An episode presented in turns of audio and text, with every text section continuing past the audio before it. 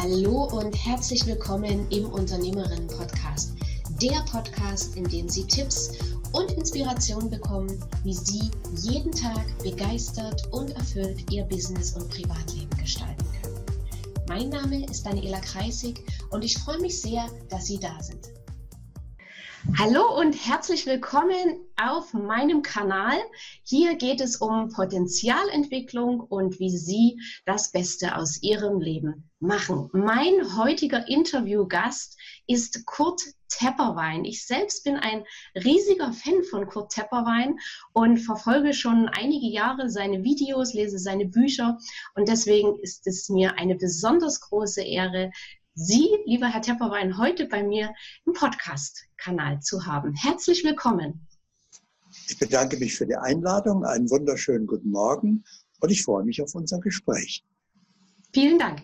Ja, für alle die, die Kurt Tepperwein noch nicht kennen, Kurt Tepperwein war viele Jahre Unternehmer, Unternehmensberater und arbeitet heute als bekannter und sehr anerkannter Heilpraktiker. Und da würde ich jetzt gerne mal von Ihnen, Herr Tepperwein, hören. Wie ist es zu, diesem, zu dieser Veränderung gekommen? Ähm, ich weiß nicht, ob das in jedem Leben so ist, aber bei mir war es so, ich hatte immer eine Wunschtätigkeit und die habe ich angestrebt. Also ich war anfangs als junger Mann im Außendienst und habe dann gesagt, nein, ich möchte gerne ein eigenes Unternehmen haben. Ich möchte nicht mehr zu Menschen gehen müssen möchte gern, dass die Menschen zu mir kommen. Und dazu muss ich natürlich interessante Produkte haben, damit die Menschen zu mir kommen. Und so wurde ich Unternehmer und dachte, ja, das ist es jetzt, also das ist wunderschön. Die Leute kommen, sind zufrieden und das Geschäft läuft. Das mache ich mein ganzes Leben lang. Und dann kam eines Tages die Konkurrenz aus dem gleichen Ort, der hatte in der Fußgängerzone, äh, wir hatten eine Modeboutique.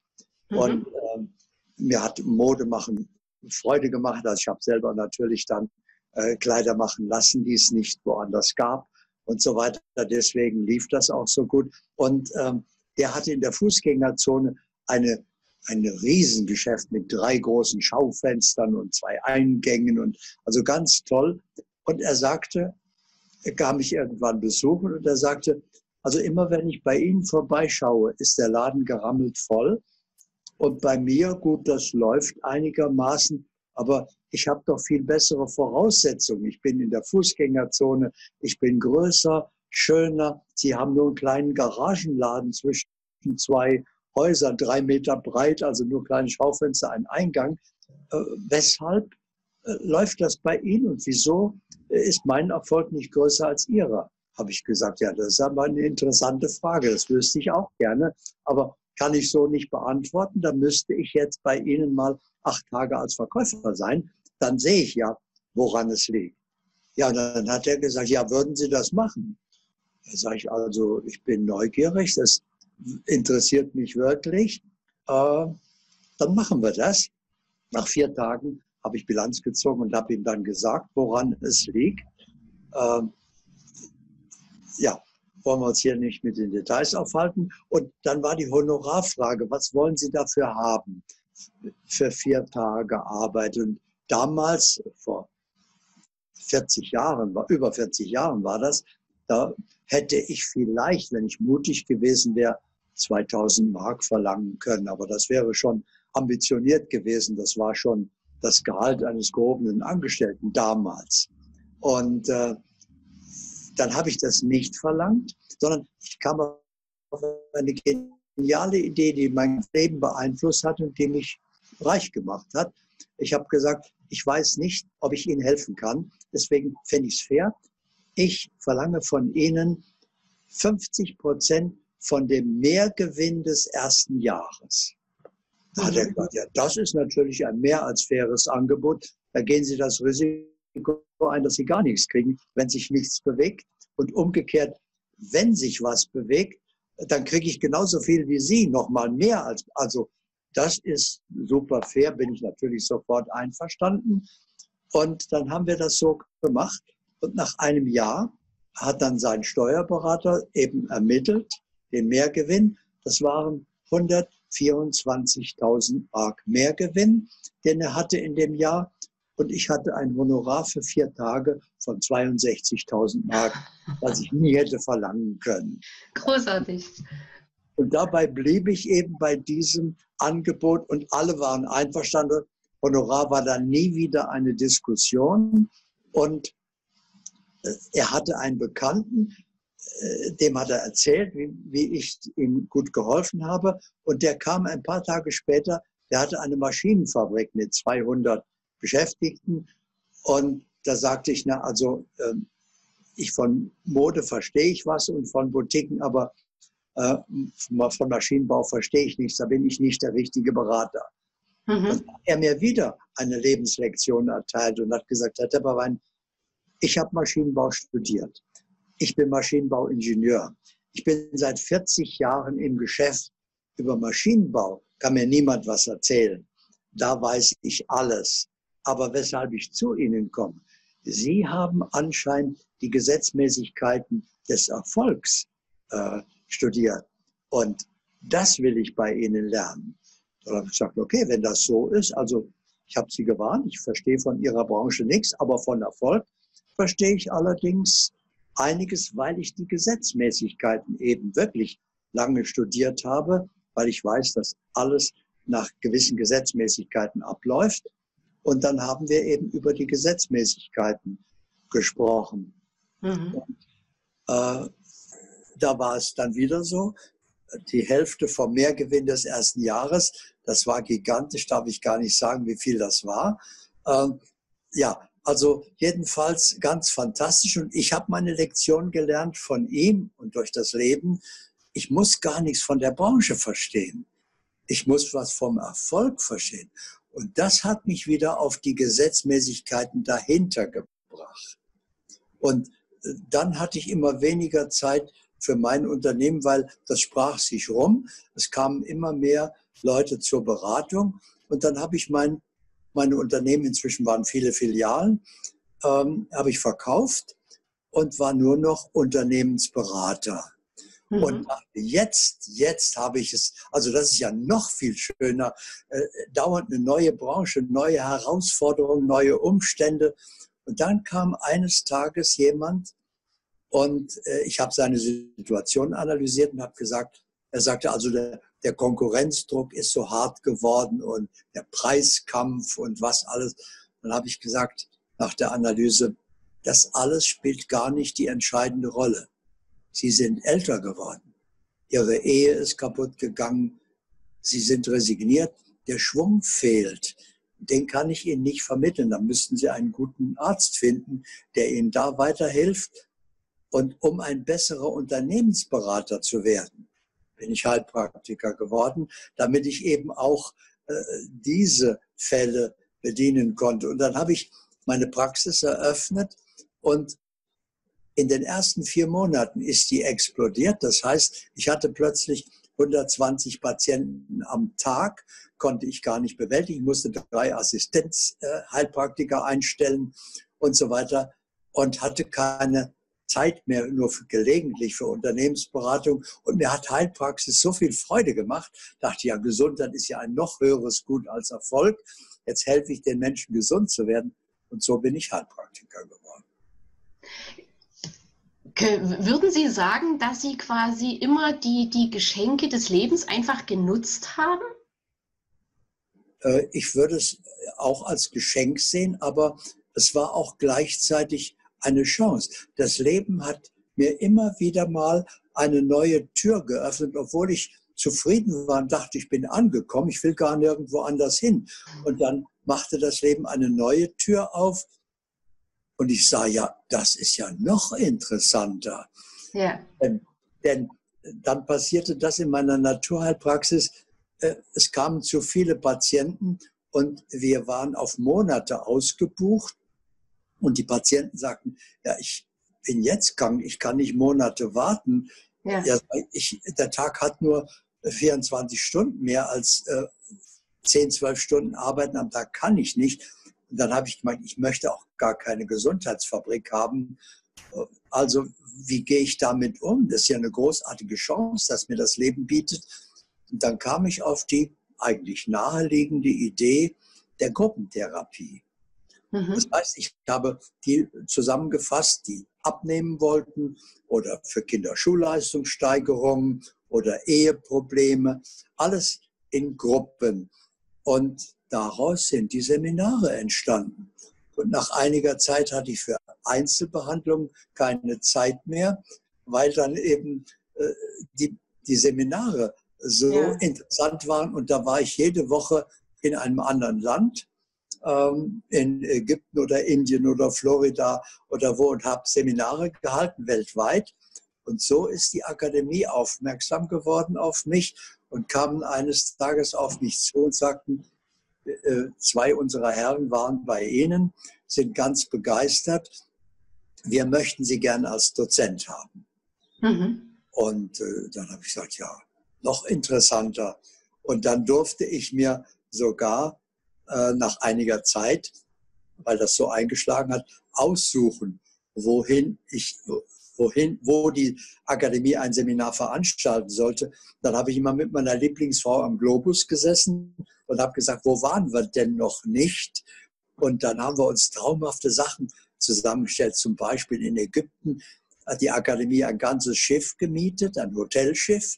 Mhm. Und wir sind dann ganz langsam von Luxor nach Kairo äh, geschippert. Überall, wo es interessant war, haben wir angehalten und Besichtigungen gemacht und zwischendurch dann eben äh, Seminar. Und äh, abends haben wir dann im, äh, unter dem ägyptischen Sternenhimmel auf, auf dem Deck gelegen und haben in den Himmel geschaut. Die Sterne waren so nah, dass man sie greifen konnte. Und wir haben gesagt, das ist also traumhaft. Ich will nie wieder was anderes machen als das. Ja. Und ich glaube eben, äh, dafür habe ich jetzt noch keinen Beweis, aber ich glaube, dass es so ist, dass das Leben jedem solche Chancen bietet. Man muss sie aber auch erkennen und ergreifen. Ja. Moment, ich muss gerade mal hier ausmachen. So.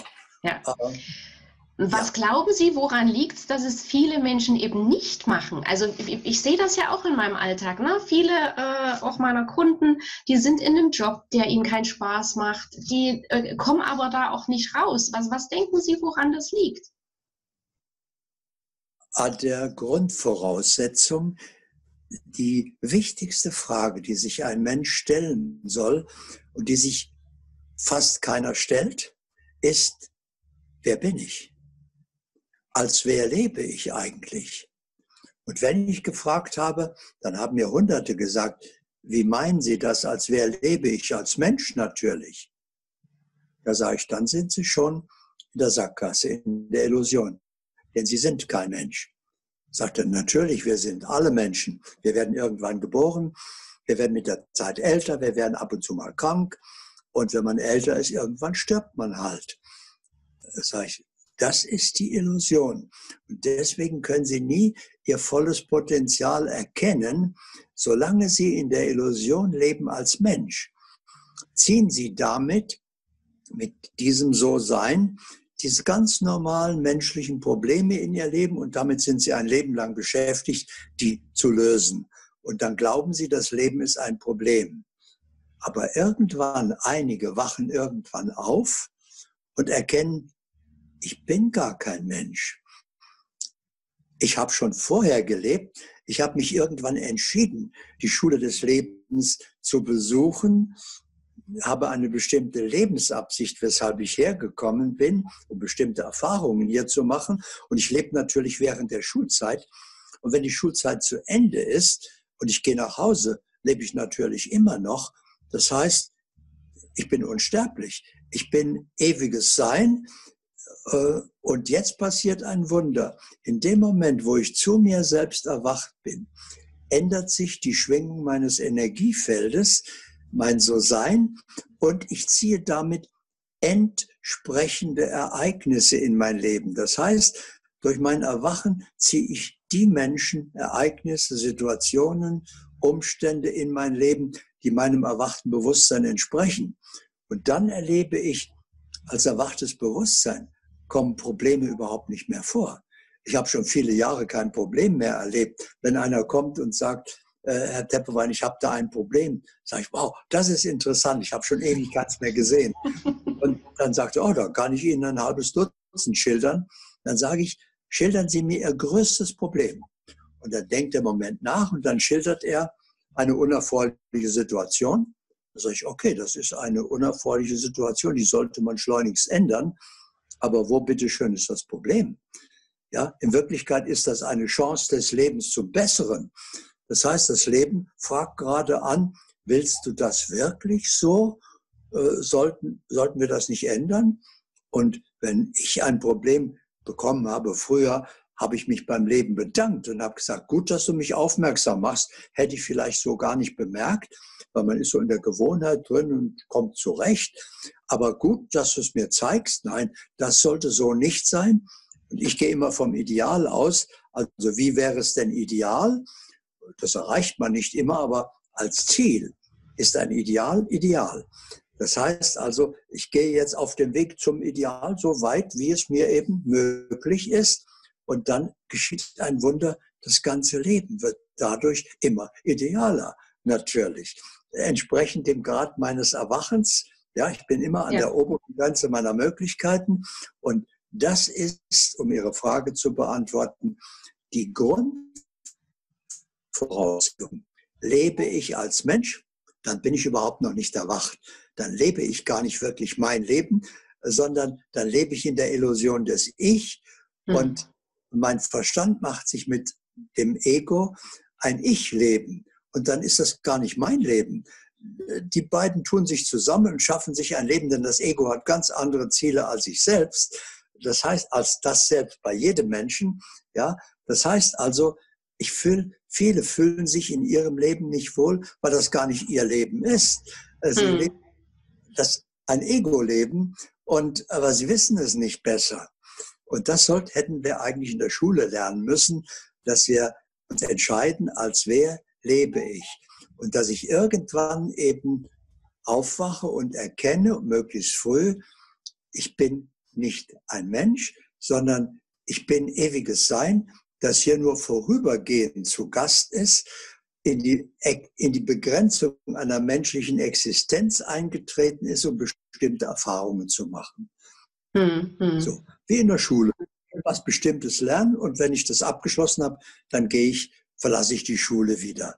Aber ich habe vorher gelebt, ich lebe während der Schulzeit und wenn die Schule beendet ist und der Mensch denkt, er stirbt, äh, für ein erwachtes Bewusstsein heißt das nur, ich ziehe meine Schuluniform aus, weil ich die nicht mehr brauche und gehe jetzt wieder nach Hause. Aber mehr passiert da nicht. Es ist noch ja. nie einer gestorben, ja, sondern das Leben, Leben ist ewig. Leben geht einfach weiter. Leben kann nicht sterben. Nur ja. diese Illusion der menschlichen Existenz, die hat einen Anfang, eine Dauer und ein Ende. Und das wäre die wichtigste Frage und das erst ermöglicht die Aktivierung ihres wahren Potenzials. Hm. Wie also was ich merke, auch in den Gesprächen, vielen fällt es sehr schwer, weil der Verstand grätscht ja immer dazwischen, das zu greifen. Na? Wissen, Sie, wissen Sie, was ich meine? Ja, natürlich. Was, was können die Menschen tun, damit, also ja, einerseits will es der Verstand greifen, andererseits, so ist meine Erfahrung, kann man das nicht greifen. Man kann es erkennen mit, dem, mit den Gefühlen und mit den Herzen, also so ging es mir. Und solange man aber versucht, das, das mit dem Verstand zu fassen, funktioniert das aber nicht. Wie können Nein, jetzt aber die Menschen. Hm? Das geht nicht und das sollten Sie gar nicht erst versuchen, weil der Verstand ist Teil der Illusion des Ich. Die Illusion aber hat keine Chance, die Wirklichkeit zu erfassen. Ja weil, weil das nicht in der Erfahrung des Verstandes enthalten ist. Der kann nur auf seine begrenzte Lebenserfahrung zurückgreifen. Der kann Wirklichkeit nicht erkennen.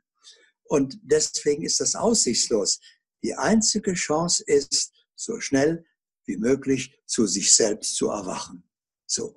Und jetzt steht Ihnen Ihr eigentliches Potenzial zur Verfügung. Und dann erleben Sie wieder ein Wunder. Das Leben eines Menschen beginnt nämlich nicht mit der Geburt seines Körpers, sondern in dem Moment, wo er zu sich selbst erwacht und in das faszinierende Abenteuer seines wahren Lebens eintritt. Und das erschließt ihm sein volles Potenzial. Und jetzt ist er erst bei sich angekommen. Jetzt ist es wirklich sein Leben. Jetzt hat er alle Möglichkeiten, das zu ändern. Und wenn wirklich mal wieder eine unerfreuliche Situation kommt oder sogar äh, eine aussichtslose, das ist nur ein Urteil des Verstandes, es gibt keine aussichtslose Situation, äh, ja. für jede Aufgabe gibt es eine Lösung. Äh, also ganz gleich, wie schwierig das Leben für den Verstand sein mag, für das Bewusstsein ist alles eine Chance zum Besseren, weil sie wissen, ich kann ja in jedem Augenblick eine neue Ursache setzen und dann entsteht eine neue Situation. Dann ist das, was gerade schwierig war, Vergangenheit. Hm. Und was würden Sie jetzt jemandem empfehlen, der gerade mit dem Thema anfängt, sich zu beschäftigen, der im Prinzip spürt, ich möchte anders leben, aber der nicht weiß, wie fange ich an, wie lege ich los? Also was sind praktische erste Schritte? Was würden Sie so jemandem empfehlen? Den praktischen ersten Schritt. Bei mir ist nämlich alles nur ein Schritt. Ich habe vor vielen Jahrzehnten einmal äh, den, ein japanisches Sprichwort gelesen, der längste Weg beginnt mit dem ersten Schritt. Das war für den Verstand absolut logisch, ganz, genau. klar. Und wenn ich mich nicht auf den Weg mache, dann kann ich auch nicht ans Ziel kommen. Und natürlich erreicht man nicht jedes Ziel, weil man kann nun mal im Leben nicht alles haben, sagt der Verstand.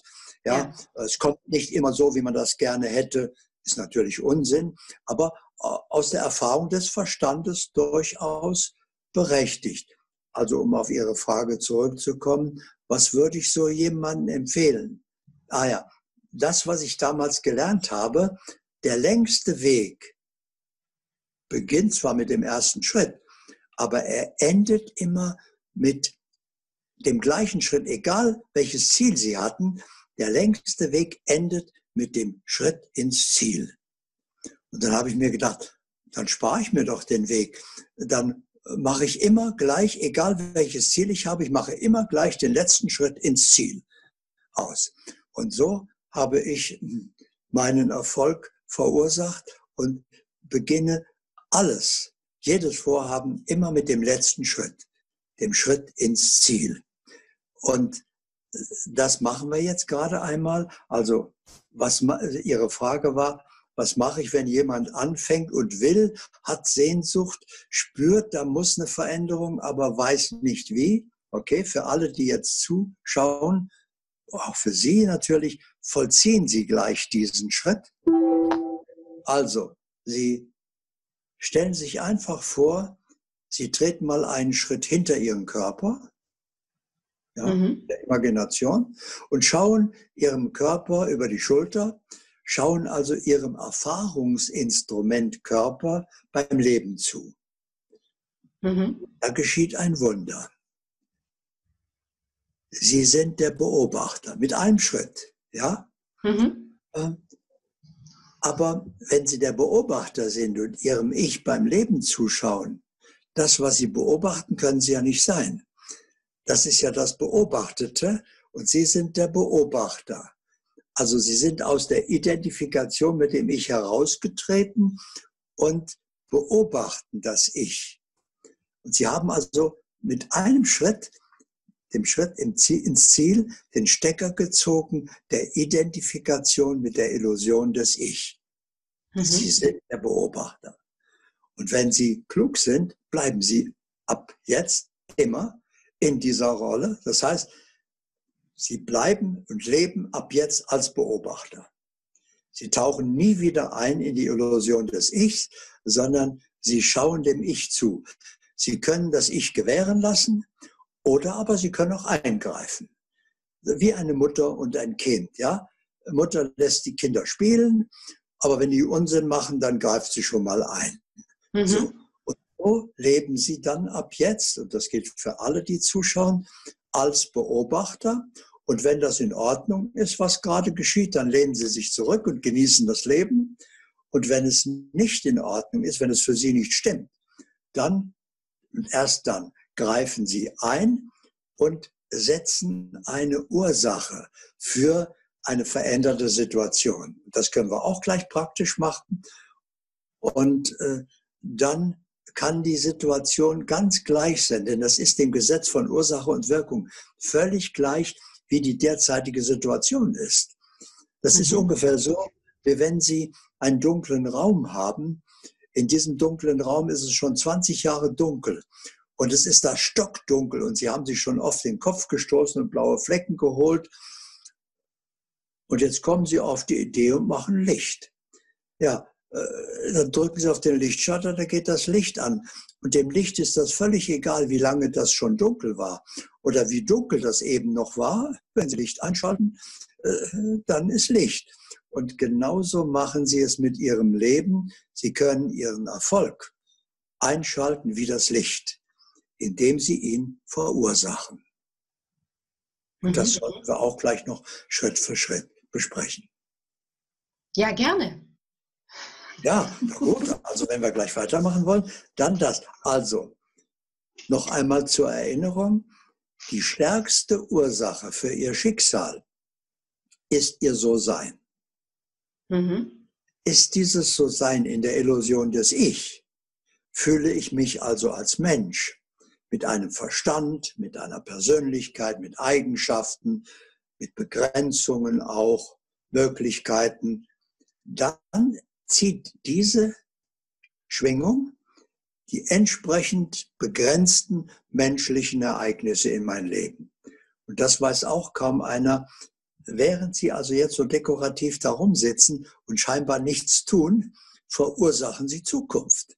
Denn Sie senden 24 Stunden am Tag Ihre einmalige Schwingung aus einmalig deswegen, weil niemand ihren Lebenslauf hat. Niemand hat ihre mhm. Erfahrung, ihre Prägung, ihr Umfeld und so weiter.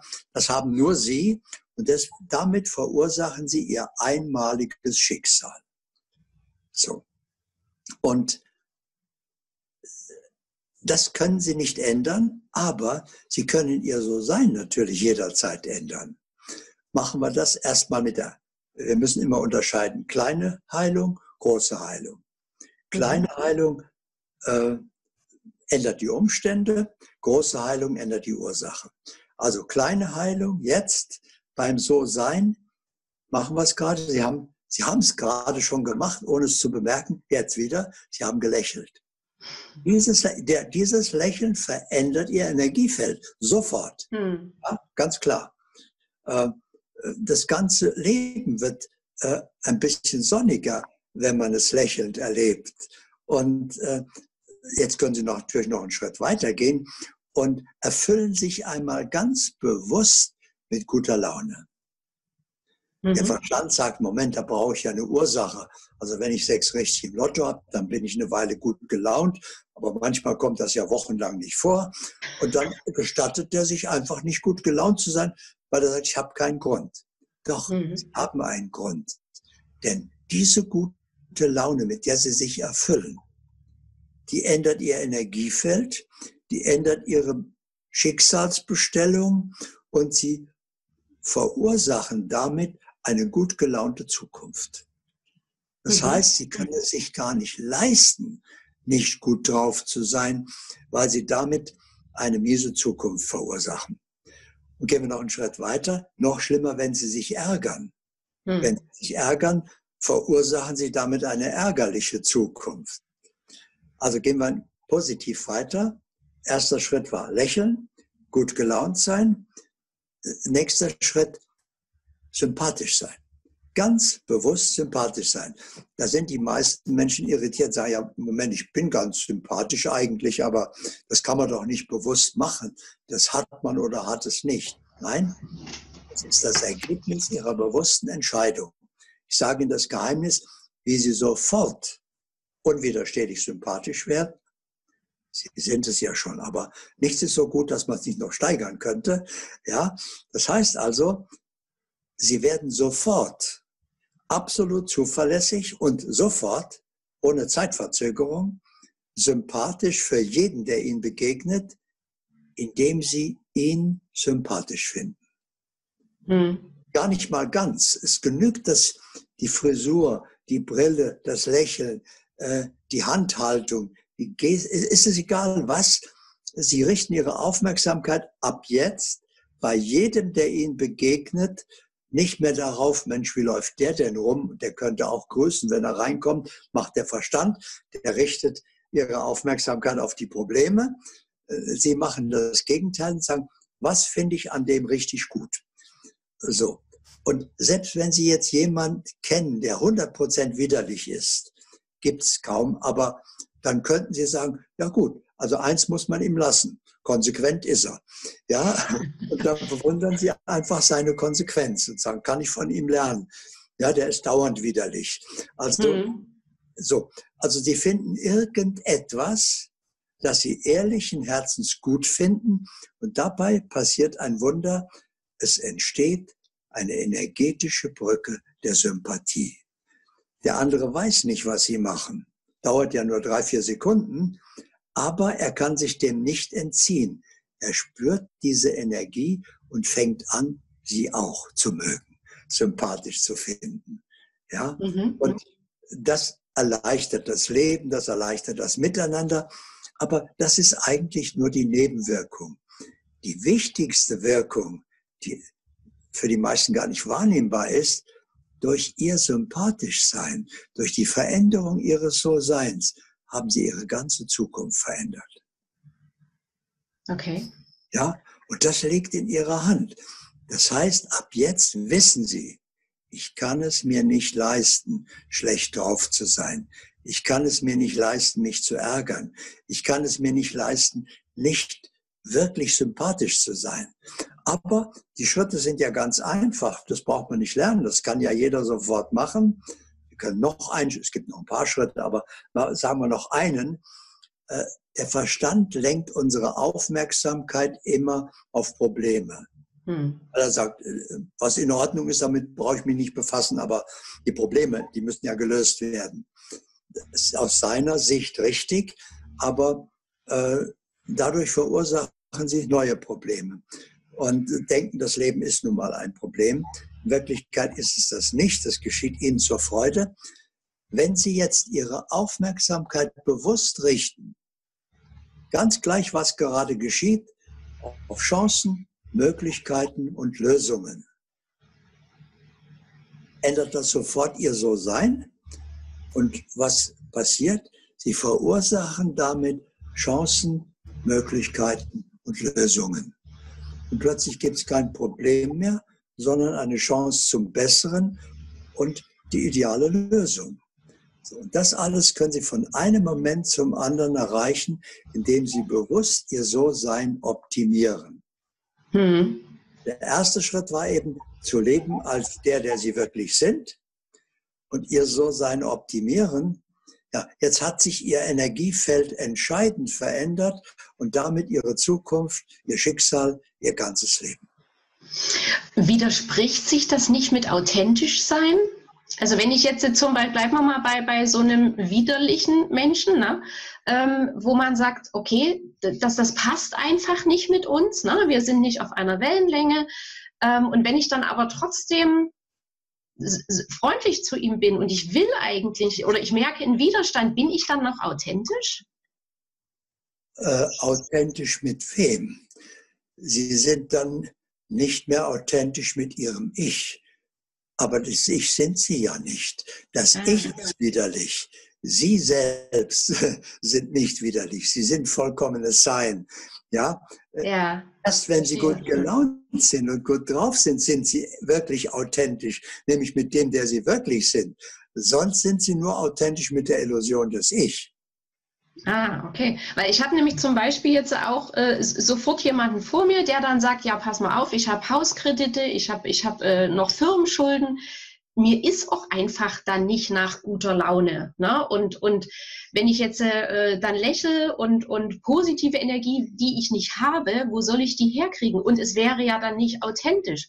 Also wie, und, und das ist ja bei vielen Menschen, ne, die irgendwelche ja, Sie, Sie sagen, Situationen dass, haben. Äh, genau, die solche Situationen haben und die sagen, ja, ich kann mich nicht einfach trennen. Ich habe äh, zwei Kinder mit, mit, mit ihr oder mit ihm, das, das kann ich ja nicht einfach sein lassen, aber die Ehe haut schon seit Jahren nicht mehr hin. Das ist ja letztendlich auch das, was die Menschen wieder krank macht. Ne? Das habe ich ja auch alles, vieles in ihren wunderbaren Büchern gelesen. Ähm, also, ja, erstmal äh, kann man dem sagen, okay, wenn du jetzt äh, authentisch bist mit deinem Ich und deinen Sorgen, die du hast, sagen wir gar nicht widerlich, sondern Belastungen, Sorgen mhm. eben, ja, äh, dann verursachst du damit eine belastete und sorgenvolle Zukunft. Wenn du jetzt gut gelaunt bist, hilft dir das, weil du in eine ganz andere, in eine leichtere, bessere Zukunft gehst. Also du nimmst deine, deine Situation, ändert das noch nicht. Aber du hast viel mehr Kraft. Du, mhm. du fühlst dich besser, um das zu lösen. Aber du brauchst auch gar nicht Sorgen haben, denn du hast in jedem Augenblick den Schlüssel der Macht in der Hand, dein ganzes Leben entscheidend zu verändern.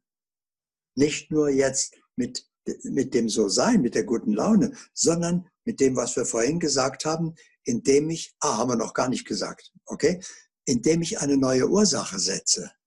Ja, mhm. das heißt also, Sie haben die Macht in jedem Augenblick, ganz gleich wie Ihre Situation jetzt ist. Lassen Sie sich nie mehr beeindrucken von Tatsachen, die sind völlig unwichtig, belanglos, denn dem Leben ist es völlig gleich, in welcher Situation Sie sind. Wenn Sie es ändern, sind Sie in einer entsprechend veränderten Situation. Also es ist ganz gleich, ob Sie derzeit in einer angenehmen in, oder in einer erträglichen oder in einer äh, unhaltbaren Situation sind. Ja? Mhm. Wenn ich vorhin das Beispiel gesagt habe, Schulden, Hauskredit. Ja, bei der Geburt hatte er das nicht. Schulden muss man machen. Für mich sind Schulden ein Schimpfwort. Das heißt, Schulden kommen nicht vor. Ich bin nun noch eine Kriegsgeneration. Das heißt, ich habe den letzten Weltkrieg natürlich noch erlebt und da gab es keine Kreditmöglichkeit.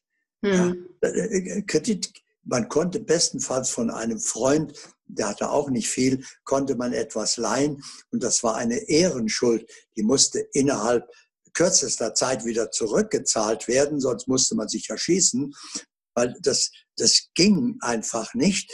Das heißt also, ich habe damals gelernt, Schulden ist ein Schimpfwort und das, oder Kredit ist ein Schimpfwort und das kommt überhaupt nie vor. Hm. Und jetzt sagt dann jemand, ja, Moment, wie soll man sich denn ein Haus kaufen, äh, wenn man da kein, keine Hypothek drauf macht? Er sagt, dann können Sie sich das nicht leisten.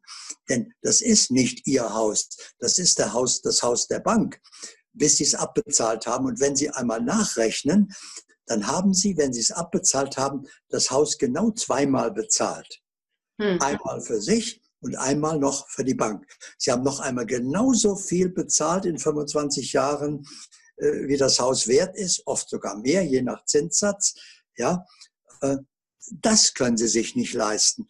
Hm. Also hätten Sie lieber gespart und wären wohnen geblieben, bis Sie es sich leisten können, dann hätten Sie das zweite Haus nicht an die Bank bezahlt, sondern für sich gehabt. Also, äh, aber Sie können ja jederzeit die Situation ändern. Ich habe zum Beispiel einen Freund geraten, ich habe gesagt, es ist an der Zeit jetzt äh, Gold zu kaufen. Ja, Gold wird explodieren im Preis. Ja, sagt er, im Moment bin ich nicht flüssig. Sag ich doch. Er hat ein wunderschönes Haus am Starnberger See, Wert 2,7 Millionen, aber natürlich noch reichlich Hypotheken drauf. Äh, da habe ich gesagt, jetzt machen Sie Folgendes. Sie verkaufen dieses Haus. Er sagt, ja, wer soll das denn kaufen? Ich will ja da drin wohnen bleiben. Sag ich, genau. Sie finden jemanden, der das als Kapitalanlage kauft. Der braucht nämlich ganz dringend einen solventen Mieter. Ja, hm. Der Geld hat, äh, dem das Haus am Herzen liegt, der das pfleglich behandelt auch noch. Also Sie haben alle diese Voraussetzungen. Sie verkaufen Ihr Haus, sind damit die Hypotheken los und machen einen lebenslangen Mietvertrag mit dem Käufer und ziehen gar nicht erst aus. Es entstehen keine Unkosten, sie bleiben gleich drin, haben plötzlich, es waren dann 1,4 Millionen, hatte er übrig, wenn die Schulden bezahlt waren. Dafür kaufen sie Gold. Das war vor ein paar Jahren, da lag das Gold ungefähr noch, was war es, 334 Dollar. Mhm. Jetzt sind wir bei 1600 Dollar im Moment. So, das heißt also, er hat äh, seinen Wert vervierfacht, die 1,4 Millionen, glaube ich, waren es, äh, vervierfacht. Das sind ungefähr 5 Millionen hat er. Und er hat jetzt dem früheren Käufer, der ist gestorben, er hat den Erben sein Haus wieder abgekauft, hat geschenkt bekommen ein paar Millionen in der Zeit. Er ist gar nicht ausgezogen, hat keine Umstände gehabt. Seine Nachbarn haben gar nicht gemerkt, dass ihm das Haus eine Weile nicht mehr gehört hat. Ja, ja. Er hat erneutes Vermögen gemacht, einfach nur durch vernünftiges Verhalten. Mhm. Wir können jede Situation ändern und das müssen wir jetzt noch besprechen gleich. Wie setze ich eine wirksame Ursache in mein Leben. Ja, ich bin ganz ohr. Okay, dann machen wir das. Also, ausgehend von der Erkenntnis, ihr So-Sein ist ihr Schicksal Auswahlinstrument. Bei jedem Menschen, ja? Mhm. Mit ihrem So-Sein bestellen sie beim Leben entsprechende Ereignisse. Das So-Sein ist gewissermaßen der Film in ihrem Projektor, ihr Lebensfilm. Und die Realität ist nur die Leinwand, auf der das erscheint, was in diesem Lebensfilm enthalten ist. Mhm. Also alles, äh, nichts, was in ihrem So-Sein nicht enthalten ist, kann auf der Leinwand Realität erscheinen, aber alles, was in ihrem So-Sein enthalten ist, muss als Realität erscheinen, in Erscheinung treten. So, hm. das ist die Ursache, ihr So-Sein. Also, wenn Sie etwas ändern wollen, müssen Sie Ihr So-Sein ändern. Und das machen wir jetzt auch nur einen Schritt. Sie nehmen das Gewünschte geistig in Besitz. Der erste Schritt davor ist aber Zielklarheit. Und an dem scheitern schon die meisten Menschen. Sie haben kein klares Ziel weil sie sagen, man kriegt ja eh nicht, was man will. Man kann nun mal nicht alles haben. Mm, mm. Kann man doch. Man muss es nur verursachen. Aber wenn ich kein klares Ziel habe, kann ich es auch nicht erreichen. Also die erste Voraussetzung, ein Ziel zu erreichen, ist eins zu haben. Hm, egal welches Ziel. Also das kann jetzt auch ein Ziel, ein materielles Ziel sein oder das Ziel gesund bleiben oder das Ziel ins Ausland auszuwandern. Oder den idealen Partner zu finden. Oder, okay. Es ist völlig gleich was, ja. Mhm. Eben ist das völlig gleich, wie beim Warenversandhaus. Wenn Sie da einen Katalog haben, da sind alle Möglichkeiten drin. Der Dame am Telefon ist das völlig egal, was Sie bestellen. Ja? Ob Sie jetzt ein Päckchen Tempotaschentücher bestellen oder einen Bordeaux-roten Rolls-Royce mit goldenen Griffen, die notiert das einfach und dann wird das geliefert. Genauso macht es das Leben. Also nur der Verstand sagt, ja Moment, Tempotaschentücher sind ja viel einfacher als der mhm. Rolls Royce. Mhm. Nein, für die Dame am Telefon, ähm, die, bei der Bestellannahme ist das der gleiche Vorgang. Sie braucht ihre Kundennummer, die Artikelnummer, die Größe, Farbe, das wird notiert und dann wird die Bestellung geliefert. Also lösen Sie sich von dem Gedanken, das ist einfacher und das ist schwieriger. Ja. Für das Leben gibt es das nicht, da ist das der gleiche Vorgang. So. Mhm. Also wir verursachen und haben bis jetzt Zielklarheit geschaffen. Bei der Zielklarheit kann ich noch mit Möglichkeiten spielen. Wie wäre es denn mit dem Ziel? Oder sollte ich vielleicht doch ins Ausland auswandern? Oder nein, ich könnte mir ja auch hier eine interessante Existenz schaffen. Oder noch schöner wäre mit jemandem zusammen, den ich liebe, dann macht es noch mehr Freude. Also ich spiele mit Möglichkeiten, bis ich sehe, dieses Ziel lässt mein Herz weit werden. Das gehört zu mir, da fühle ich, oh ja, da mhm. fühle ich mich. So, das bin ich. Jetzt habe ich Zielklarheit geschaffen. Das ist wie in der Boutique, da nehmen Sie auch zwei, drei Sachen mit in die äh, Umkleidekabine und probieren an, was Ihnen am besten steht. Und das kaufen Sie dann.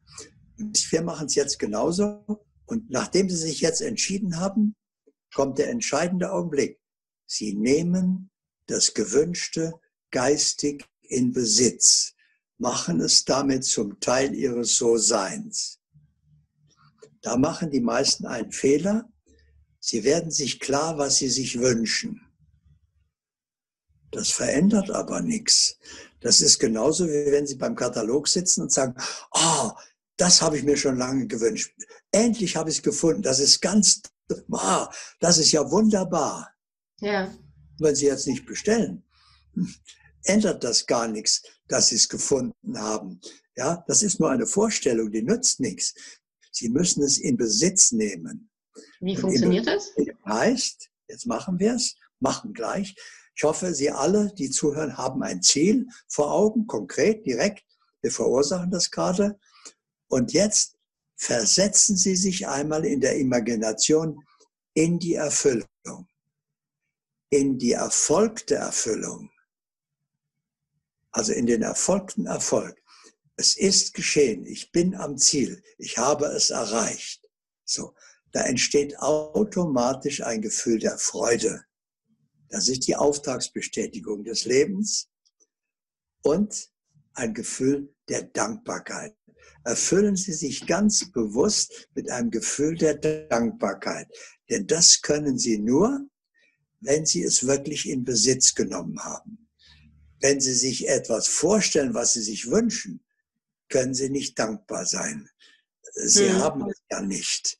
Ja, Sie müssen also sich erleben in der Erfüllung dann kommt ganz automatisch dieses Gefühl der Dankbarkeit. Und jetzt kommt ein Geheimnis. Ihre gefühlte Dankbarkeit verursacht das, wofür Sie dankbar sind. Das Gefühl ist die verwirklichende Kraft. Die Vorstellung gibt dem nur die Form, sagt hm. das.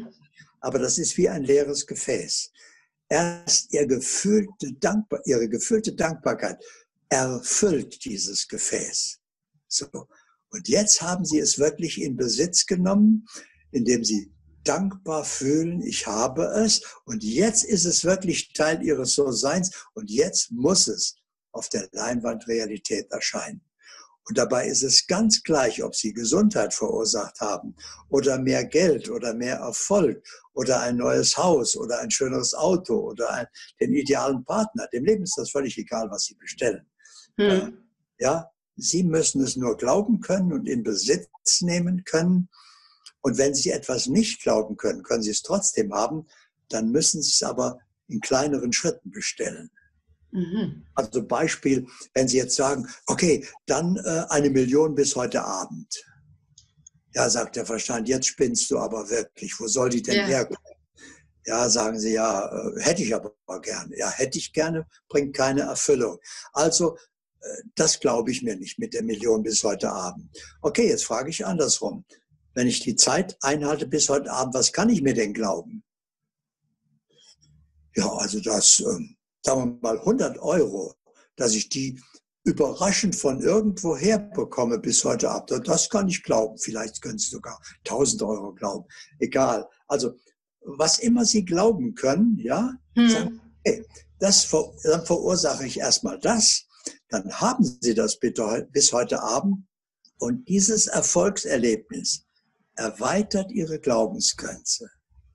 Mhm. Ist, ja, wow. Ja, jetzt könnte ich mir auch vorstellen, sagen wir mal, bis zum Monatsende 10.000 Euro. Ganz überraschend, ja? Mhm. Aus dieser Erfahrung des, der erfolgten Erfüllung äh, verursachen Sie das und haben bis Monatsende 10.000. Und dann sagen Sie, ja, wow. Dann könnte ich mir also auch vorstellen, sagen wir mal, bis zum Sommer äh, 100.000. Mhm. Was Sie glauben können. Und jetzt verursachen Sie das, kriegen es und dann sagen Sie, ja, jetzt glaube ich, dass alles möglich. ist. Jetzt ist auch die Million möglich. Jetzt äh, verursache ich die Million und dann haben Sie die. Also, Aber wenn das so einfach ist, also ich, ich gehe jetzt mal einfach na, so in, in den Köpfen auch sicher der, der Zuhörer und Zuschauer, wo es jetzt garantiert rattert und die sich sagen, ja, wenn das so einfach ist, warum macht das nicht jeder da draußen und warum funktioniert es nicht bei jedem? Fragen Sie sich doch, warum haben Sie es bisher nicht gemacht? Mit manchen Dingen habe ich es schon gemacht, mit einer Million noch nicht. Nicht persönlich, sondern den Zuschauer, äh, Ach so. der das sagt, was Sie gerade gesagt haben, dann würde ich fragen, ja, okay, wenn Sie fragen, warum macht das nicht jeder, warum äh, hören Sie überhaupt hier zu? Warum machen Sie das nicht längst mit Ihrem Leben? Entweder weil Sie es gar nicht gewusst haben oder weil Sie nicht geglaubt haben, dass es so einfach ist. Hm. Und äh, weil sie es nicht getan haben. Denn wenn sie es getan hätten, wäre es ja da. Dann würden wir diese Unterhaltung gar nicht führen. Ja. Also äh, warum macht das nicht jeder? Vor allen Dingen, weil er es gar nicht weiß und weil er es nicht glaubt. So. Und, und was ist dann jetzt mit den Glaubenssätzen? Weil viele sagen ja auch, dieses Wünschen bringt nichts, solange in dir drin der Glaubenssatz ist, du hast es nicht verdient, du bist nicht gut genug oder das hat noch nie geklappt oder du bist immer der Verlierer.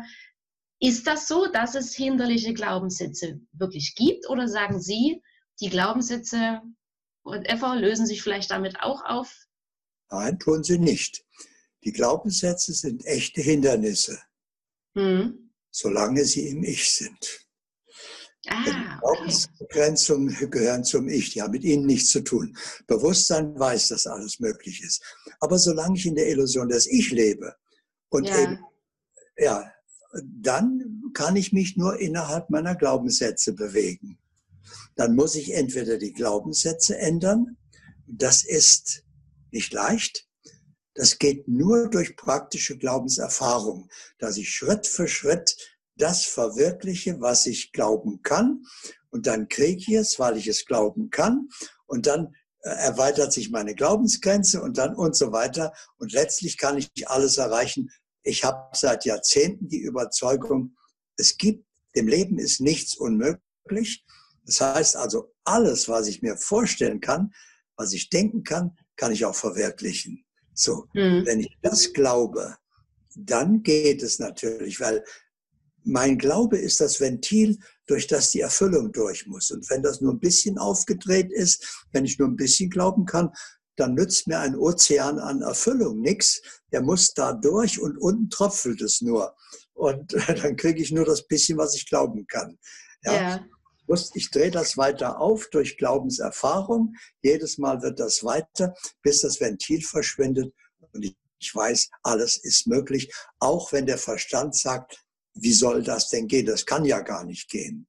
Ja. Ich kann ein Beispiel sagen, was ich verursacht habe. Äh, ich hatte mir vor 14 Jahren ist es jetzt her, hatte ich mir einen 500 SL bestellt. Und äh, neu damals, der war zwei Jahre Lieferzeit. Und ich habe gefragt, kann man das irgendwie beschleunigen? Und der Autohändler hat mir gesagt, Herr Tepperwein, wir haben keine Chance. Selbst wenn Sie mir eine Million bieten würden, würde die gerne nehmen. Aber wir müssen die Bestellung nach Stuttgart geben in den Computer und dann äh, wird der eben abgearbeitet und zur gegebener Zeit, wenn Sie an der Reihe sind, bekommen Sie Nachricht, dass das geliefert wird. Das mhm. können wir beschleunigen. Also ich hatte das bestellt äh, mit vielen Einzelheiten, zwölf Lautsprecher, dass es Konzerthalle ist, ja, äh, Honigfarben, Sonderleder gab es noch gar nicht, mit Sonderlack und so weiter. Aber eben zwei Jahre. Und da rief mich der Geschäftsführer meiner Firma an und sagte, äh, na, was gibt's so Neues? Ja, sag ich, habe mir jetzt den 500 SL bestellt. Er sagte, endlich, worauf wartest du auch noch? Ja, und wann kommt er jetzt? Ja, sage ich, leider erst in zwei Jahren. Ach, sagt er, kann man das nicht beschleunigen? Er sagt, ich wüsste nicht wie. Ja, sollen wir uns mal drum kümmern? Ja, sage ich, wenn ihr da eine Möglichkeit seht, okay, ja, gerne. Also ja. ich zu euch äh, meine Bestellung, damit ihr seht, was genau ist. Soll genauso sein, wie ich es haben will.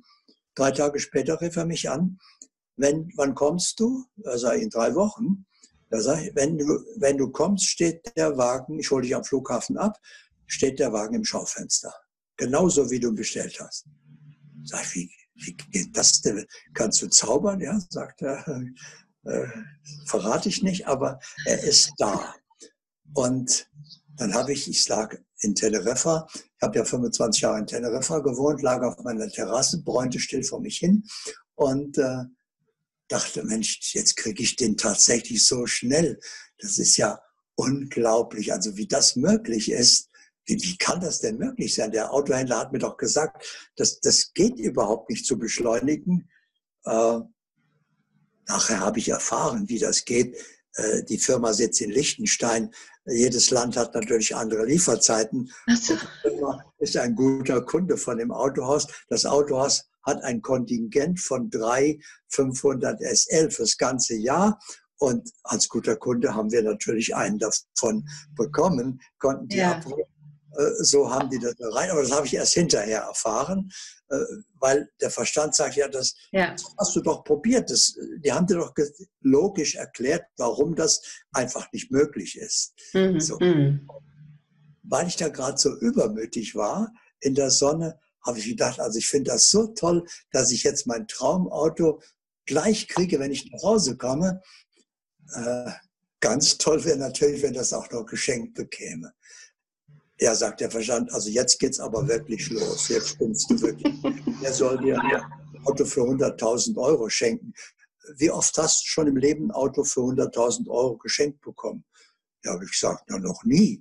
Natürlich nicht. Na also, sagte er. Ja, sage ich, aber einmal ist immer das erste Mal. Also ich glaube, dass das möglich ist. Ja, wie soll das denn gehen? Sage ich, keine Ahnung. Aber ich, ich habe grenzenlosen Glauben. Also ich versuche, verursache jetzt, dass ich das nicht nur äh, habe, wenn ich nach Hause komme, ich kriege es auch noch geschenkt. So. Hab das vergessen, bin dann nach Hause gekommen, bin am Flughafen abgeholt worden, zum Autohaus gefahren. Da war das Schaufenster leergeräumt, nur mein Auto stand da mit einer roten Schleife drum als Geschenk verpackt. Und ich habe dann geguckt, alles zwölf Lautsprecher, ah, der Klang, toll, Leder, so wie ich es wollte, Honigfarben, äh, die Farbe, alles genau so. Nach einer Stunde habe ich gesagt, okay, also wunderbar, das ist traumhaft, dass ich das jetzt schon gleich mitnehmen kann. Jetzt die Formalitäten, wo äh, muss ich das bezahlen? Da sagte der Geschäftsführer, äh, du hast so viel für die Firma getan, wir haben uns überlegt, wir würden dir das Auto gerne schenken. Nein. Ich habe nichts gesagt äh, davon, ja, weil ich wollte ja nicht für verrückt gelten, äh, aber ich habe es nur verursacht. Also ich habe das Auto sofort bekommen, ich habe es geschenkt bekommen, weil ich es verursacht habe. Und, hm. Das äh, will ich damit sagen, auch wenn der Verstand sagt, das kann gar nicht gehen, weil, und er führt ganz viele logische Gründe auf. Dem Leben ist Logik vollkommen egal. Das sagt, ich habe grenzenlose Möglichkeiten. Alles, was du denken und glauben kannst, kann ich auch verwirklichen. Okay. Und was ist mit den Menschen, die Krankheiten und Unfälle haben? Also ich kenne zum Beispiel bei mir einen im Bekanntenkreis, der sagt auch immer, ja, Dani, ich wünsche mir dies und wünsche mir jenes. Was kriege ich? Bandscheibenvorfall, Motorradunfall, also die, die Kette, ich, ich glaube, der ist auch jetzt gerade aktuell wieder krank. Was, was ist dort, was, was schief läuft? Gar nichts. Bei Krankheit läuft überhaupt nichts schief. Hm? Äh, die meisten Menschen glauben, wenn sie ein Symptom haben und Schmerzen haben, sie sind krank. In Wirklichkeit hat das Leben nur eine Botschaft geschickt. Ja, das ist ungefähr so, wie wenn bei Ihrem Auto die Ölkontrolllampe aufleuchtet. Dann ist das Auto auch nicht kaputt. Im Gegenteil, es zeigt ja gerade, dass es funktioniert. Es schickt Ihnen nur eine Botschaft, du brauchst Öl, sonst gefährdest du den Motor. Ja? Und Sie wissen natürlich, mit Ihrem Auto umzugehen. Wenn die aufleuchtet, fahren Sie eben an der Tankstelle vorbei, füllen einen halben Liter Öl nach und dann passiert das Wunder, das für Sie selbstverständlich ist. Die Ölkontrolllampe hört ganz von selber auf zu leuchten. Sie haben die Botschaft verstanden und befolgt, das Symptom verschwindet. Das heißt, auf den Körper übertragen, der Körper macht es ganz genauso. Das Symptom braucht keine Behandlung. Das mhm. Symptom ist nur die Botschaft über das Problem, nicht das Problem. Aber was will, was will das Leben, das Universum mir, also ich selber hatte, ich fahre kein Motorrad, aber was zum Beispiel ist die Botschaft hinter so einem Motorradunfall? Ja, sagen Sie es. Keine was Ahnung. Ist? Das überlege ich, seit er letztes Jahr den Unfall hatte. Ja, da brauchen Sie bloß reingehen. Auf jeden Fall Unachtsamkeit. Denn wenn sie achtsam gewesen wären, hätte der Motorradunfall nicht passieren können. Das heißt, sie haben die unachtsam die Grenze ihrer Möglichkeiten überschritten. Sie sind mhm. entweder zu schnell gefahren oder zu leichtsinnig oder äh, sie waren mit ihren Gedanken gerade woanders und konnten da nicht richtig reagieren. Also Sie wissen ja, was dann zu dem Unfall geführt hat. Die zentrale Haltung ist Unachtsamkeit. Und die zentrale Unachtsamkeit ist, bist du überhaupt schon bei Bewusstsein oder bist du noch in der Illusion des Ich? Hat dein Ich mhm. gefahren oder du selbst? Ja, dann ist die Antwort immer das Ich, denn das Selbst ist achtsam. Dem wäre eine Unachtsamkeit nicht passiert. Das wäre verkehrsgerecht gefahren. Ja, ja. manchmal ist eben 30 schon zu schnell. Äh, wenn, da, wenn, Sie, wenn da Fußgänger sind, dann äh, können Sie mit 30 schon nicht mehr richtig reagieren. Und auf der Autobahn können Sie auch mal 200 fahren. Dann kann das angemessen sein. Das heißt also, Sie müssen situationsgerecht sich verhalten. Und wenn ein Unfall passiert ist, ist der Unfall die Botschaft, du hast dich nicht lebensgerecht verhalten. Und okay, das war jetzt die, die, die Ursache von, von dem Motorradunfall. Was ist aber die Ursache jetzt von, von normalen Krankheiten wie Bandscheibenunfall, Erkältung, äh, Bandscheibenunfall, Bandscheibenvorfall, ähm, Erkältung, was auch immer? Ist da, bin ich da auch die Ursache? Natürlich. Äh, Sie sind von allem die Ursache. Machen Sie sich bewusst, alles, was Sie erleben, müssen Sie verursacht haben, sonst können Sie es nicht erleben. Es gibt keinen Zufall. Es gibt niemand, der etwas in Ihr Leben hinein verursachen kann. Ihr So-Sein ist die Ursache für alles, was Sie erleben. Und Ihr So-Sein von heute ist Ihre Realität von morgen. Also, um auf Ihre Frage zurückzukommen, jedes Symptom ist eine eigene Botschaft. Bedeutet etwas anderes. Das ist wie bei Ihrem Auto. Die Ölkontrolllampe bedeutet nur, dass Sie Öl nachfüllen müssen. Hm. Wenn die Kraftstoffanzeige in den roten Bereich geht, brauchen Sie sich um Ihr Öl nicht kümmern. Da müssen Sie tanken fahren. Und wenn ja. die Reifendruckanzeige anzeigt, dann müssen Sie nur den Reifendruck prüfen. Und genauso macht es das Leben. Stellen Sie sich vor, jedes Körperteil ist ähm, eine Anzeige für eine, ist eine, für eine bestimmte Botschaft. Und deswegen äh, gibt es bei jeder Botschaft drei Fragen. Art der Erkrankung, Ort der Erkrankung, Zeitpunkt der Erkrankung. Mhm. Also Ort der Erkrankung. Nehmen wir mal irgendeine Krankheit, ein mögliches Symptom. Sagen Sie mal was. Irgendwas? Migräne. Fällt mir spontan ein und haben viele. Migräne. Das heißt, Migräne, lateinisch Hemikranie, halbseitig. Das heißt, es ist ein halbseitiger Kopfschmerz. Jetzt kommt, macht das Leben schon einen Unterschied. Links oder rechts? Ist die Migräne linksseitig, zerbreche ich mir den Kopf über ein emotionales, inneres Problem. Mhm. Ist die Migräne rechts, betrifft es, zerbreche ich mir den Kopf über eine äußere Situation, im Außen etwas, was nicht stimmt. So. Mhm.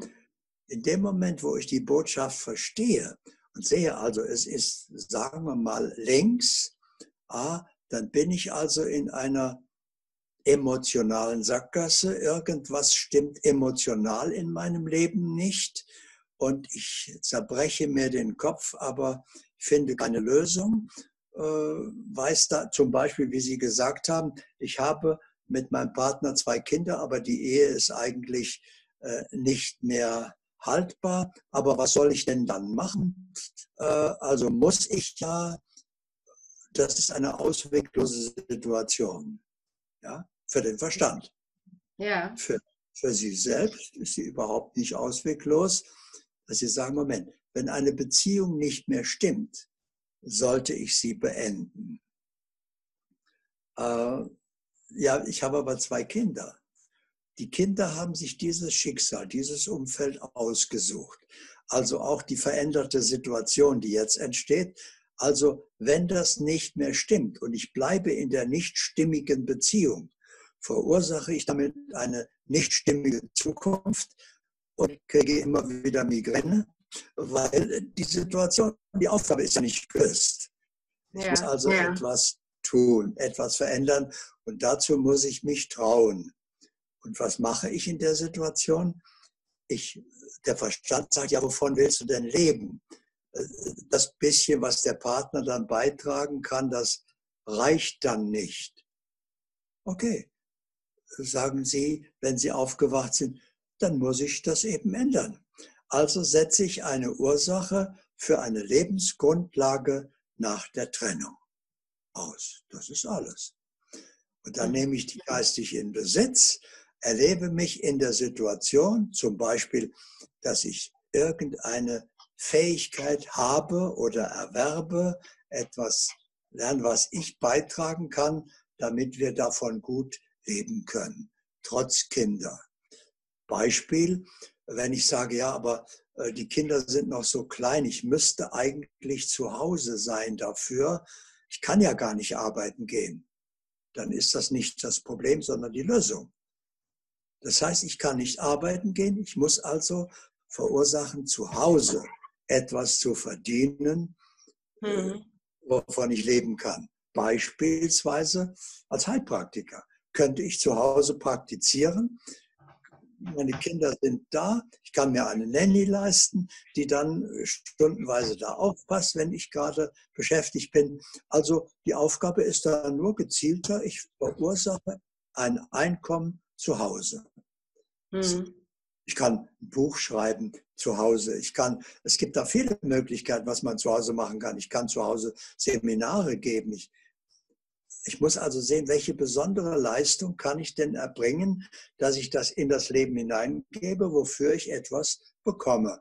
Und dann kümmere ich mich um meine Kinder, bin da, wenn sie mich brauchen und äh, muss nicht in einer Beziehung ausharren, nur weil ich keinen Ausweg sehe. Ja. Und wie ist das? Es gibt ja nun aber auch Kinder, ne, die die Krankheiten bekommen. Und die sind teilweise vielleicht zwei Monate alt oder drei Jahre die, die sind ja jetzt nicht bewusst unzufrieden. Warum, warum haben die Krankheiten? Was ist dort, was steckt da dahinter? Jetzt äh, stellen, machen Sie sich einmal bewusst, die Frage passt nicht zu Ihnen, weil Sie die Antwort kennen. Ja, der Verstand kennt die Antwort nicht. Fragen Sie nicht Ihren Verstand. Der weiß das nicht. Der sagt genau das. Der führt Sie in die Sackgasse. Das Kind kann ja noch nichts falsch gemacht haben. Das ist ja gerade erst geboren worden. Das mhm. Kind ist aber kein Kind. Das Kind ist eine genauso alte Seele wie Sie. Das heißt, das bringt seine Hausaufgaben mit. Mhm. Alle Hausaufgaben, die Sie in diesem Leben nicht machen, nehmen Sie mit, die müssen gemacht werden. Ja?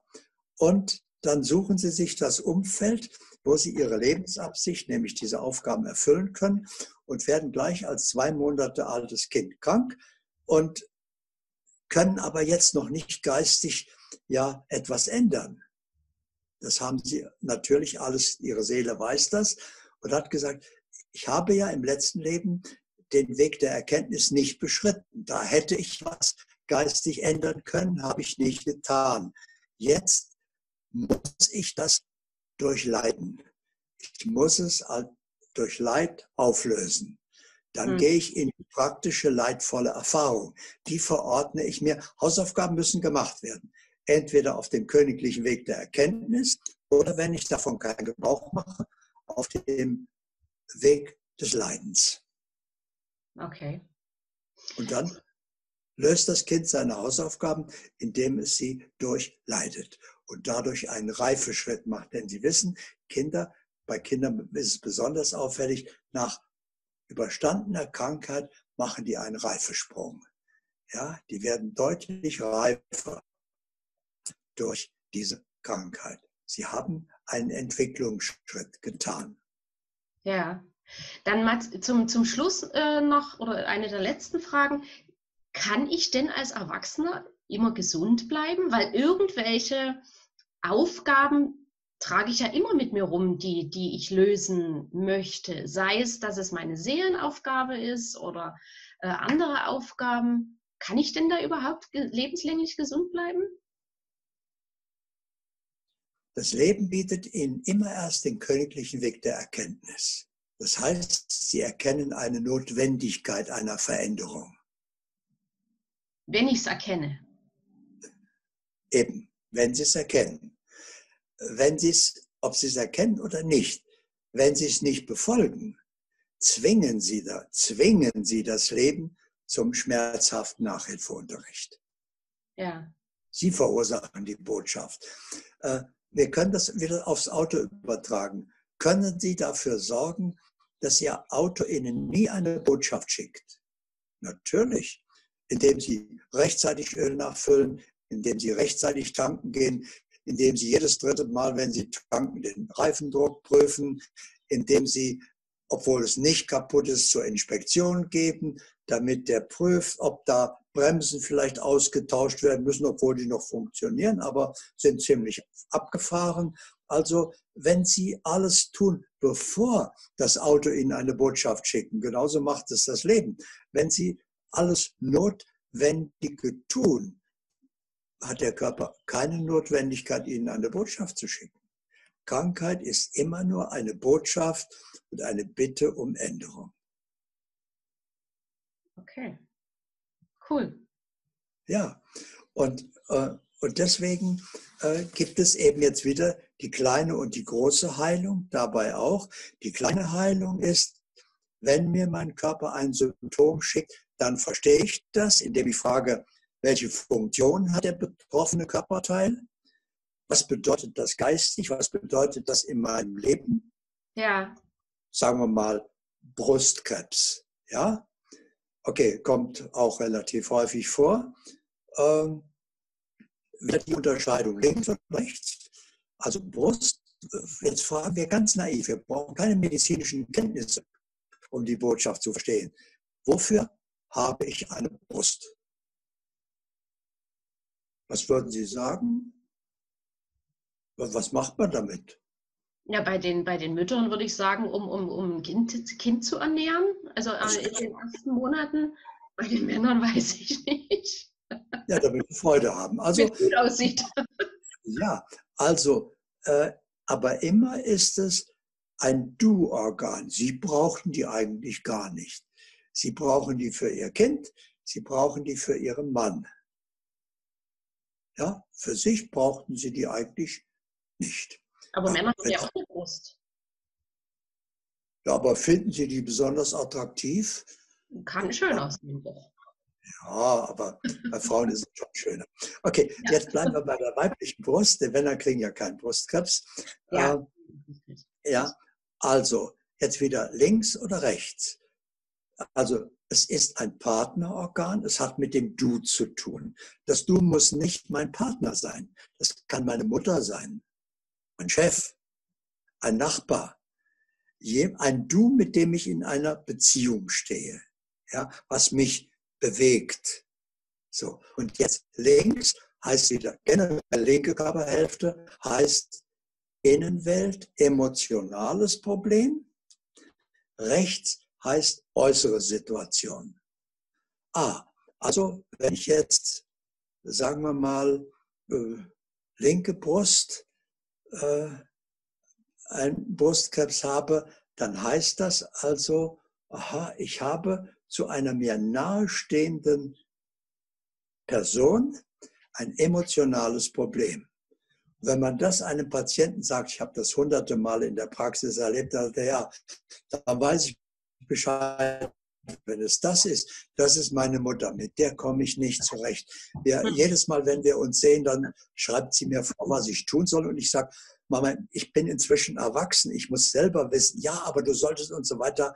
Also äh, es, ja, ah, da habe ich also das emotionale Problem. Gut, und wie soll ich das jetzt lösen? Ja, ganz einfach. Äh, ihre Mutter hat ihre Hausaufgaben noch nicht gemacht und beklugt sie noch immer. Ja, sie hat es noch nicht wirklich losgelassen. das kann passieren. Dafür sollten, daraus sollten Sie keinen Vorwurf machen. Da ist sie noch im Verzug mit ihren Hausaufgaben, aber Sie brauchen es ja nicht tun. Hm. Sie sagen, aber ich bin inzwischen erwachsen und ich weiß selbst, was ich zu tun habe. Und wenn ich das Falsche tue, dann muss ich es auch ausbaden. Also lass es gut sein. Und dann kann ich mir auch die Ratschläge anhören, weil ich sehe, okay, sie kann im Moment noch nicht anders, sie ist noch bei ihren Hausaufgaben, aber ich habe meine Hausaufgaben gemacht. Ich lasse mich dadurch nicht mehr beeindrucken, sondern gehe meinen Weg. Damit habe ich kein emotionales Problem mit meiner Mutter mehr. Ich habe im Gegenteil Verständnis dafür, dass sie noch immer in ihrer Entwicklung eben mich nicht losgelassen hat. Ist ja eigentlich auch ein Kompliment. Ja.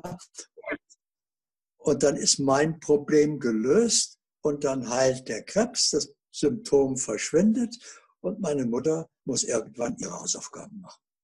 Hm. Es klingt also, unheimlich einfach. Ja, es ist auch einfach, aber nicht leicht. Ja. ja äh, weil das Ich sagt, ja, aber und was mache ich denn, wenn und so weiter. Also, ich muss eins wissen, ganz gleich, welches Symptom kommt. Jedes Symptom ist eine Botschaft über eine Störung. Es ist nicht die Störung. Hm. Das Symptom beseitigen ist nicht die Heilung. Das ist ungefähr so albern, als wenn ich eine Mahnung bekomme, weil ich eine Rechnung nicht bezahlt habe und ich zünde den Kamin an und mache eine Flasche Rotwein auf und zünde eine Kerze an, schöne Meditationsmusik und verbrenne die Mahnung. Ja. Und denke, damit ist das Problem vom Tisch. Das Problem ist überhaupt nicht berührt worden davon. Ja, ich habe ich hab nur die Botschaft beseitigt. Und ja. deswegen, wenn ich also jetzt eine Schmerztablette nehme oder zum Arzt gehe und der hilft mir, dass ich das Symptom loswerde. Die meisten Menschen wollen nämlich gar nicht gesund werden. Die wollen nur keine Beschwerden mehr haben, damit sie genauso weitermachen können wie bisher. Ja. Das geht aber nicht. Ja. ja? Das heißt also, ich sollte wissen, egal welches Symptom kommt, das ist nur die Botschaft. Das braucht keine Behandlung. Ich muss die Botschaft verstehen und befolgen, dann verschwindet das Symptom ganz von selbst, weil ich meine Hausaufgaben gemacht habe. Aus. So, so einfach ist das. Aber für ein Ich nicht leicht. Das Ich will ja, äh, das konzentriert sich auf die Beschwerden, also auf die Mahnung. Ja. Wenn ich keine Mahnung mehr haben will, muss ich die Rechnung bezahlen. Dann kommen keine Mahnungen mehr. Ja? ja. Aber wenn ich die, wenn ich die Rechnung nicht bezahle, nur die Mahnung verbrenne, dann meldet sich der Anwalt der Firma und dann, wenn ich immer noch nicht reagiere, dann kriege ich ein Gerichtsverfahren. Wenn ich immer noch nicht reagiere, kommt die Fendung. Das heißt also, dann geht das da weiter. Ich, ich muss mich nicht um das Symptom kümmern.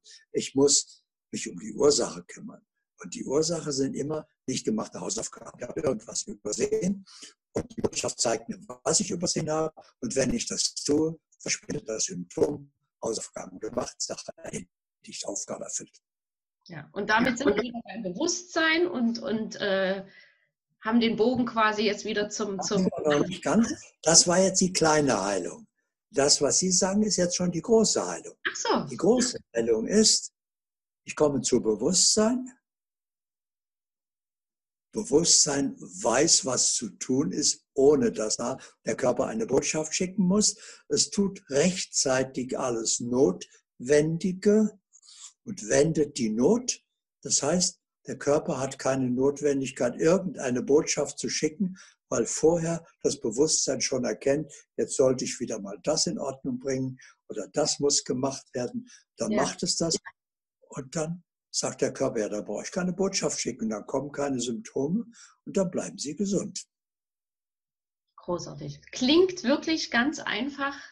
Ist es auch, nur nicht ganz leicht. Nur nicht ganz leicht. Herr Tepperwein, ja. ich könnte noch Stunden mit Ihnen darüber reden. ja. Vielleicht machen wir irgendwann mal einen zweiten Teil, würde mich sehr freuen. Eine allerletzte Frage, die jetzt nichts mit Bewusstsein zu tun hat. Ich habe, da ich ja schon viele Interviews von Ihnen gesehen habe, auch auf YouTube, ist mir aufgefallen, Sie haben immer den gelben Pullover an.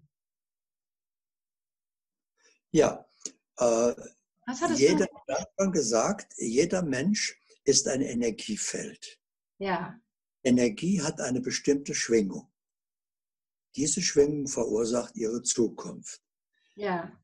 Diese Schwingung entspricht aber auch einer Farbe, denn jede Farbe hat auch eine Schwingung.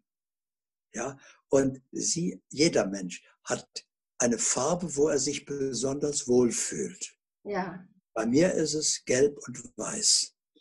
Bei mir ist deswegen alles gelb und weiß, weil ich mich einfach in dieser Farbe am wohlsten fühle.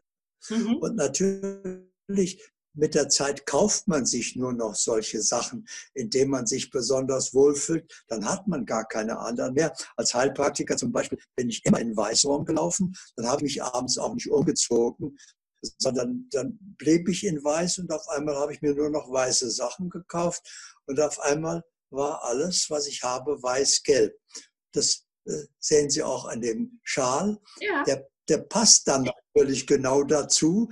Dann ist es ganz einfach. Sie brauchen nichts mehr aufeinander abstimmen. Äh, zu Ihrer Lieblingsfarbe passt dann auch alles, ja, was Sie kaufen, so was die gleiche Farbtemperatur hat. Und da fühlen Sie sich dann auch besonders wohl. Deswegen gelb und weiß. Ah, wunderbar. Ich trage ja auch am liebsten weiß, aber wie Sie ja bei, bei unserem Probeaufnahme gesehen haben, mag die Videokamera nicht weiß und macht mich dann immer dunkel. Deswegen muss ich dann bei den Videos doch immer was Dunkles anziehen, damit die Kamera mich heller macht. Ja, okay. Also, haben Sie noch irgendeine Frage, noch irgendeinen Wunsch? Wollen wir noch irgendwo hingucken? Ach, Fragen hätte ich noch tausende. Wirklich. Äh, weil es, es wir, hm? beenden wir das, Entschuldigung, dass ich unterbrochen habe. Äh, beenden wir das gerade mal. Fragen hat ihr Ich noch Tausende. Sie, Bewusstsein, haben überhaupt keine Frage. Wann immer jemand zu mir kommt, sagt, ich habe da eine Frage, sage ich, das ist für mich die Botschaft, dass Sie in der Illusion des Ich leben. Sonst hätten Sie keine Frage mehr. Also die wichtigste Botschaft ist, wollen wir das weitermachen? Und wenn ich Ihnen die Frage beantworte, fallen Ihnen sofort zwei neue ein. Und wenn ich Ihnen die wieder beantworte, fallen Ihnen wieder zwei neue ein. Also das ist ein endloses Spiel. Ja, ja. Das können wir weitermachen. Oder aber Sie erkennen, das ist ja befriedigt nur die Neugier meines Verstandes. Das ja. ist ja, hat ja mit mir selbst nichts zu tun. Und wenn Sie zu Bewusstsein kommen und schauen dann auf Ihre Frage, dann haben Sie nicht unbedingt gleich die richtige Antwort. Die Frage verschwindet. Die hm. interessiert mhm. nicht mehr, weil die für das Bewusstsein irrelevant ist. Die war nur für den Verstand. Ja. Deswegen wieder die kleine Heilung ist, ich beantworte meinem Verstand seine Fragen. Das geht ewig so weiter. Die große Heilung ist, ich komme zum Bewusstsein und alle Fragen verschwinden, denn Bewusstsein weiß. Wunderbar. Was für ein großartiges Schlusswort. Vielen, vielen Dank, Herr Tepperwein, ähm, für die vielen Informationen. Ich denke und hoffe, dass wir ganz viele Zuschauer und Zuhörer damit inspirieren. Ihre Webseite ähm, lautet, ich tue die auch in die Shownotes, aber vielleicht gleich nochmal live. Danke, ich habe keine, äh, keinerlei Werbung. Ich trete nicht in Erscheinung. Ich leiste mir den Look Zeit zu haben. Das heißt, niemand hat meine Telefonnummer, niemand hat meine E-Mail-Adresse. Ich bin nicht zu erreichen, äh, sonst äh, käme ich zu nichts mehr. Also äh, habe ich viele vorgeschaltet. Das sind Webseiten von anderen, über die man mich erreichen kann. Das sind vorgeschaltete Filter. Aber wie gesagt, ich bin nicht zu erreichen. Wunderbar. Für Sie schon. Oh, vielen Dank. Dann bleibt mir nochmal Danke zu sagen und alles, alles Gute und Liebe für Sie, Herr Tepperwein. Ich bedanke mich auch für das Gespräch. Sie haben interessante Fragen gestellt und ich hoffe auch, dass viele Zuschauer, Zuseher sich wiedererkannt haben und ihre Fragen dadurch beantwortet haben und am liebsten vielleicht dazu den Schritt tun, zu Bewusstsein zu kommen. Dann verschwinden alle Fragen und sie sind endlich bei sich angekommen und gleichzeitig beginnt im gleichen Augenblick, wo sie zu sich selbst erwacht sind, das faszinierende Abenteuer ihres wahren Lebens. Das hat dann gerade begonnen.